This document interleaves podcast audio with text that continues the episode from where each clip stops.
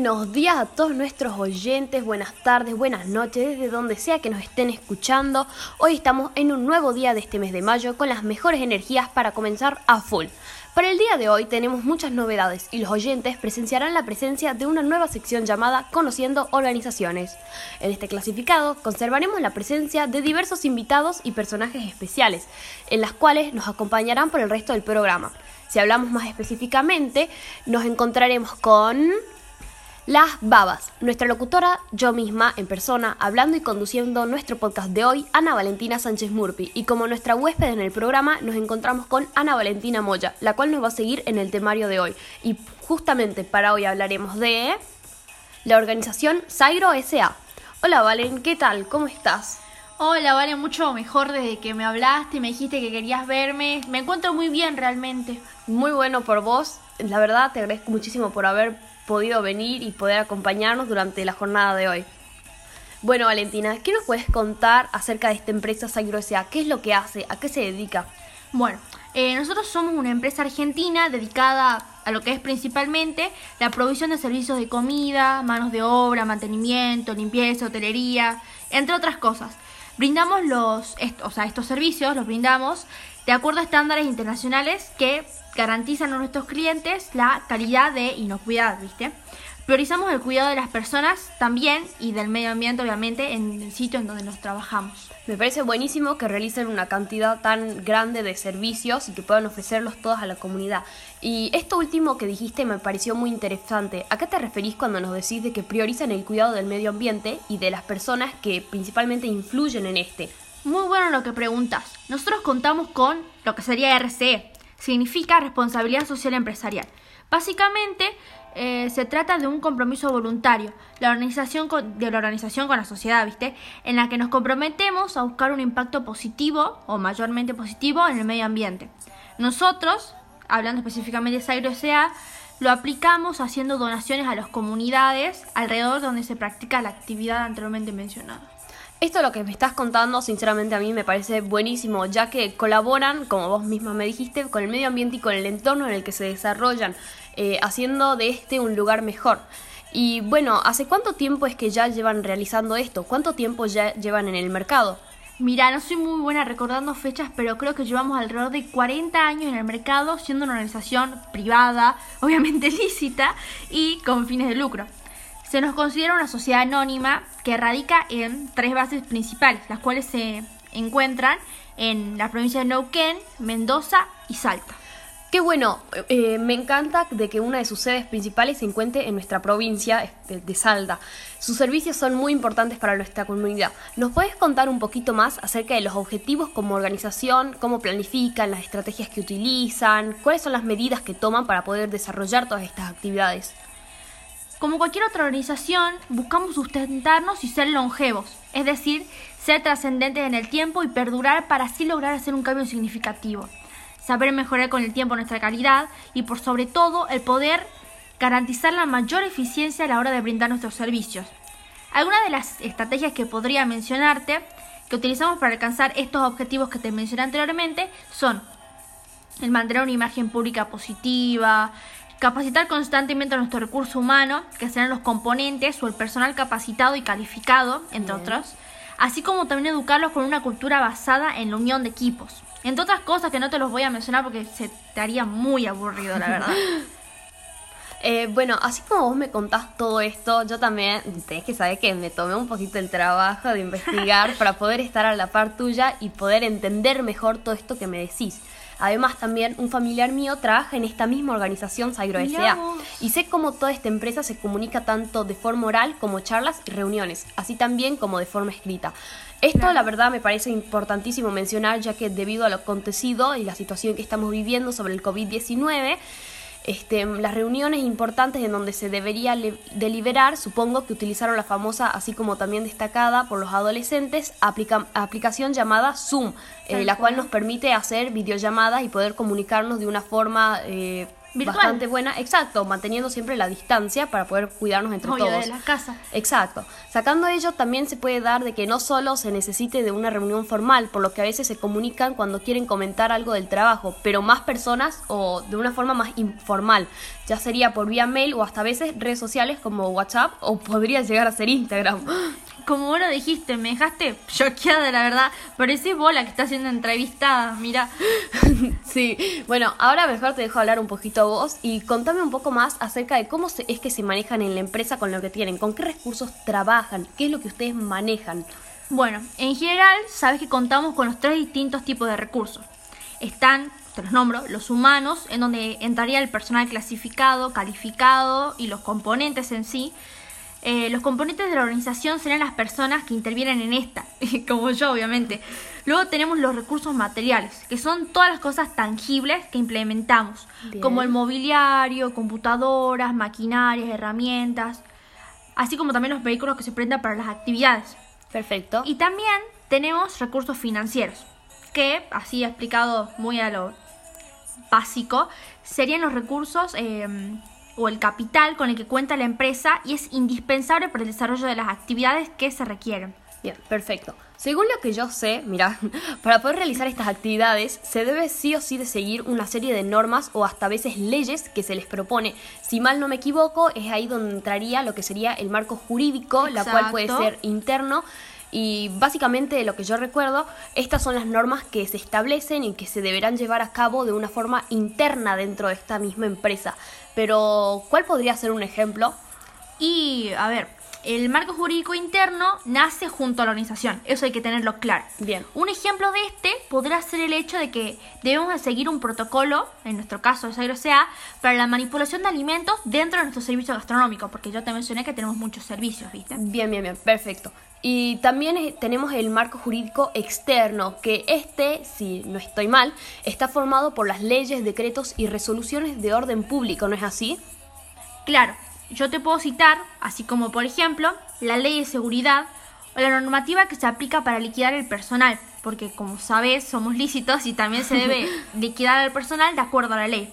Otro ejemplo, para dejarte un poco más claro el, panorama, podría ser la normativa de medio ambiente sobre la disposición de residuos, entre muchas otras más. Ah, entonces está bastante bien lo que yo dije, Acertada, ¿no? acertada. Fácilmente podría ser uno de los suyos, por ahí si hay una vacante me avisas, ¿no? bueno, eh, Eh, a ver, ya que justo estábamos hablando de esto, tipo de los trabajadores, vacantes, te comento, te paso, eh, que Sagro cuenta con más de 300 colabor- colaboradores, trabajadores y personas que integran en blanco y totalmente capacitados para desarrollar sus actividades específicas. De 10, entonces ustedes se manejan muy bien en Sagro y ya que hablamos de este en sí, eh, ¿nos podrías contar un poquito, si es que te acordás, eh, de cómo fue su historia, cómo, cuándo empezaron a adentrarse dentro del mercado, cómo fue creada esta gran organización que conocemos hoy en día? Mira, justo la anterior estaba chequeando esto, así que la tenés servida. Alrededor de 1966, eh, una pareja, la pareja Presaco, ese es el apellido, inauguró un pequeño restaurante llamado Don Luis. Estaba en Mendoza. Bien. Eh, te podría decir que todo empezó como un pequeño emprendimiento familiar, pero al año siguiente empezaron a tener una vista como más empresarial importante y empezaron a buscar mejoras y también así como más oportunidades. Por lo que se decidieron abrir al rubro de, al rubro de caterings para empresas petroleras de la zona. Bien. Gracias a su calidad de servicio, compromiso de trabajo, fueron creciendo hasta convertirse en finalmente lo que conocemos hoy como la organización de Sairo S.A., ¿viste? Exacto. Creando con el objetivo o creada de adquirir experiencia suficiente para dar un inmenso paso y llegar a competir en el mercado a nivel nacional. Cosa que te cuento que logramos. Porque pudimos firmar importantes contratos, llegando a convertirnos en una empresa reconocida en todo el país. Y tenemos nuestras bases, bases propias en Tartagal, provincia de Salta, Neuquén, capital y obviamente en Mendoza, donde surgió todo. La verdad, sinceramente, me parece impresionante cómo es que de un pequeño negocio familiar puedan surgir cosas tan grandes como la organización Sairo con la cual mismo. cuentan ahora. Este, mm, sinceramente estoy pensando en hacer un emprendimiento, por ahí capaz sale bien. Y bueno, este, mm, sinceramente, este, me hiciste eh, me doy cuenta de que sus principios comprenden una organización muy modesta y bastante transparente, a decir verdad. Justo, mira, justo que decís eso, me hiciste acordar algo que te quería mencionar al principio, a los ejes principales de acción. Y con lo que dijiste lo podemos relacionar dentro de la empresa con lo que sería el principio ético. Un claro ejemplo podría ser el de principio ético, eh, lo que mencionaste hace rato de la RSE, ¿no? Responsabilidad social empresarial que mencionaste hace rato, ¿no? Exactamente. Ah, bien, perfecto. Porque este, al ser una acción voluntaria, no es algo que se exige a las organizaciones, convirtiéndolo de esta forma en un principio ético. Eso mismo, lo dijiste vos, no lo dije yo. El hecho de que la organización comprenda valores automáticamente demanda los principios éticos dentro de esta. Por ejemplo, te doy ejemplos de Saigro. Eh, esta organización aplica principalmente los valores tales como el compromiso, calidad, transparencia, respeto, esfuerzo, los que te puedas imaginar, la verdad. También encontramos eh, otro principio, siguiendo la rama, que son los administrativos. Ah, este también me lo sé, mira. El principio administrativo eh, yo creo que hace referencia a lo que sería el control que se tiene y que se maneja de los recursos con las cuales implementarían en, en, la organización, ¿no? Para poder alcanzar y poder desarrollar sus actividades y cumplir sus objetivos, ¿no? Estás muy guiada. Por ejemplo, para que seas encaminada como estás, el uso de vehículos con el fin de transportar lo necesario sería un gran ejemplo, porque estos eh, intentan lograr el servicio que se requiere y bueno, ¿entendés? Exacto, sí, de 10, la verdad, me lo explicaste perfecto. Y bueno, eh, una cosita más antes de que nos dejes, porque ya te estoy consumiendo mucho tiempo, ¿no? no hay drama. Este, mm, eh, ¿Cómo es que llevaron y llevan a cabo esta tremenda situación en la que todo el mundo está presente? ¿En qué les afectó y qué consecuencias les trajo este ya no tan nuevo virus COVID-19? ¿Cómo fue que lo llevaron en Zairo siguiendo con todo este protocolo que nos obligan a proseguir Situación complicada para la sociedad en sí, me parece. Pero Exacto. Obviamente, todos los componentes de Saigro estamos obligados a respetar este protocolo establecido el gobierno. En nuestras bases, cada operario cuenta con su propia oficina, por lo que nos fue una gran ventaja para poder seguir realizando nuestras actividades, entre comillas, normales, ¿viste? Exacto. En la sede. También te puedo decir que durante las épocas más duras de COVID se trabajó en grupos. Ah, sería como hoy en día se aplican las llamadas burbujas en las escuelas. Exacto, nunca otro mejor ejemplo. Había gente que iba a la base a la mañana y después otro grupo se turnaba a la tarde. También eh, muchos empleados trabajamos por mucho tiempo de forma virtual. Hoy por hoy ya todo el plantel está trabajando en Zairo, pero siempre debemos mantener las distancias Cumplir con los protocolos que será el uso obligatorio de barbijo y el constante uso de desinfectante, tomando las precauciones que se nos proponen. Bien, perfecto. Nosotros acá también, al igual que ustedes y todo el mundo, debemos seguir todos estos reglamentos para poder cuidarnos entre nosotros y poder seguir trabajando para poder seguir teniendo una vida, como dijiste anteriormente, normal, aunque con toda esta situación es bastante complicado. Claro. Eh, bueno, sinceramente me parece irónico esto porque es una pregunta que en tiempos anteriores nunca se hubiese hecho, ¿no?